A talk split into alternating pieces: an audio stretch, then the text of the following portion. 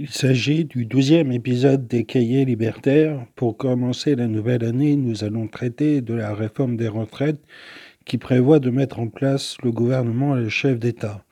Alors que le gouvernement n'en a toujours pas fini avec les manifestations, la situation risque d'être de, plus en plus explosive. La question de justice sociale dans le mouvement des Gilets jaunes risque d'être amplifiée. Le passage d'un système de retraite par partition à un système de retraite par points est vu comme le gouvernement sous le signe du progrès, mais aussi d'un gouvernement réformateur. Il est nécessaire de comprendre le sens néolibéral de ces réformes. Au nom d'un progrès chimérique, le gouvernement souhaite accélérer le processus des réformes pour faire passer l'État-providence à l'État néolibéral. Devant la crainte des manifestations, le gouvernement souhaite remettre en place la loi anti-casseurs sur le devant de la scène.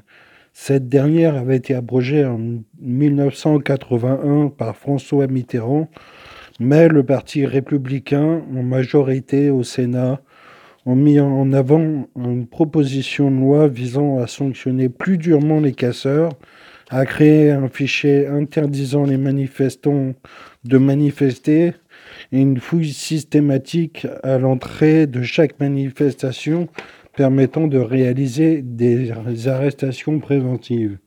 Nous ne sommes pas en Russie, mais bien en France, d'autant que la doctrine du maintien de l'ordre a évolué avec un contact plus rapproché des manifestations, tout comme la stratégie de la mutilation avec les armes semi-létales, en visant délibérément dans la tête, les forces de l'ordre tirent sur la population comme dans les dictatures. Le maintien de l'ordre républicain dérape, puisque même les blindés sont appelés à la rescousse pour briser les révoltes et les insurrections. Elle est belle, la République en uniforme. La démocratie se délite dans, dans le tout sécuritaire et autoritaire. Le gouvernement s'inspire des revendications du syndicat Alliance et de la droite et surtout de l'extrême droite dont le FN.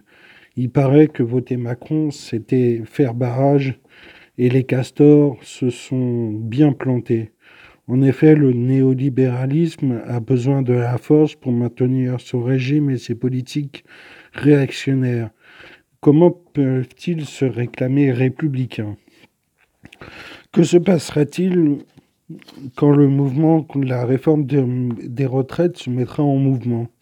Le cortège de tête fera une manifestation offensive face aux forces de l'ordre. Mais la, pression sans précédent s'en suivra pour imposer par la force un système destiné à réaliser des économies sur les futurs retraités. Passer les questions sécuritaires, il convient d'expliquer les raisons pour lesquelles ce système est aux antipodes du système actuel. Historiquement et anthropologiquement, le système, le modèle de solidarité révèle la forme que les travailleurs cotisent sous n'importe quelle forme pour les aînés.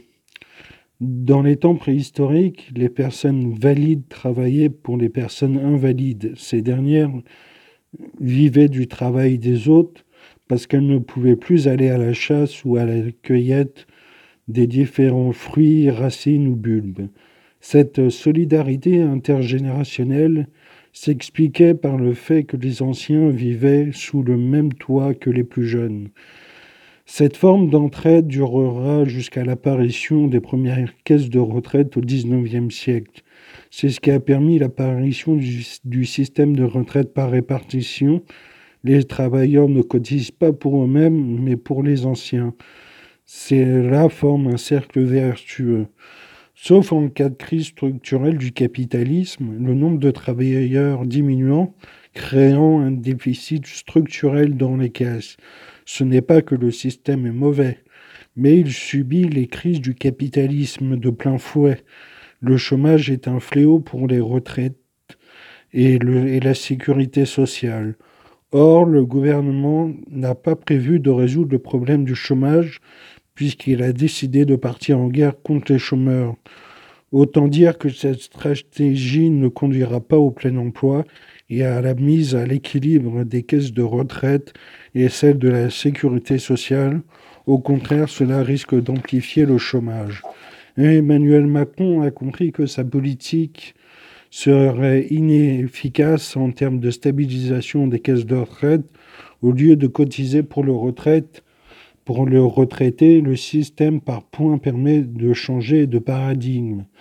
Dans le cadre d'un système par répartition, il y a une partie du salaire brut qui revient aux retraités. Il s'agit d'une solidarité intergénérationnelle. Cette solidarité a son importance puisqu'elle remonte au fin fond de l'histoire, comme on vient de l'expliquer. Le paradigme de la retraite par points permet d'individualiser la question de la participation aux retraites. Ainsi, nous passons d'une logique de solidarité à une logique individualiste. La question du point, comme l'évoque le président de la République, se traduit progressivement par la mise en place d'un système de retraite par capitalisation.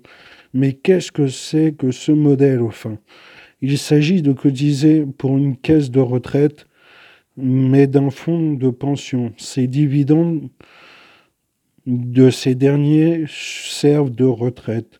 Toutefois, le fonds de pension est obligé d'investir dans des entreprises afin d'y réaliser une spéculation intensive et offensive. Autant dire que les retraités de ce système sont soumis aux aléas du marché. En cas de crise structurelle du capitalisme, si le fonds de pension ne dégage pas assez de dividendes, les retraites baissent de manière mécanique. Aussi, il convient de souligner que le gouvernement souhaite mettre fin aux régimes spéciaux. Alors que ces derniers sont le fruit de l'histoire, le gouvernement tente de faire passer pour des privilégiés. Nous ne sommes plus sous le temps de la monarchie. La caste de privilégiés n'est pas celle que le gouvernement dénonce, mais bien son entourage, c'est-à-dire les riches, les super riches et les hauts fonctionnaires. Au lieu de cela, au au lieu des régimes spéciaux, ils souhaitent mettre en place un régime commun, ce qui risque de diminuer les avantages des régimes spéciaux. Ces derniers sont en effet issus de luttes de longue date. On constate une nouvelle fois qu'il s'agit de s'attaquer aux droits acquis par les luttes et de nombreux ouvriers. La mise en place de la retraite par points suppose que le gouvernement établisse annuellement la valeur du point. Dans ce cadre, il a intérêt à mettre le point le plus bas possible pour réaliser des économies structurelles de fonds. Au final, ce qu'il n'a pas dit, c'est que le niveau des pensions pour les futurs retraités sera plus faible que sous le régime de retraite par répartition. Au final, tout le monde est perdant, sauf les capitalistes.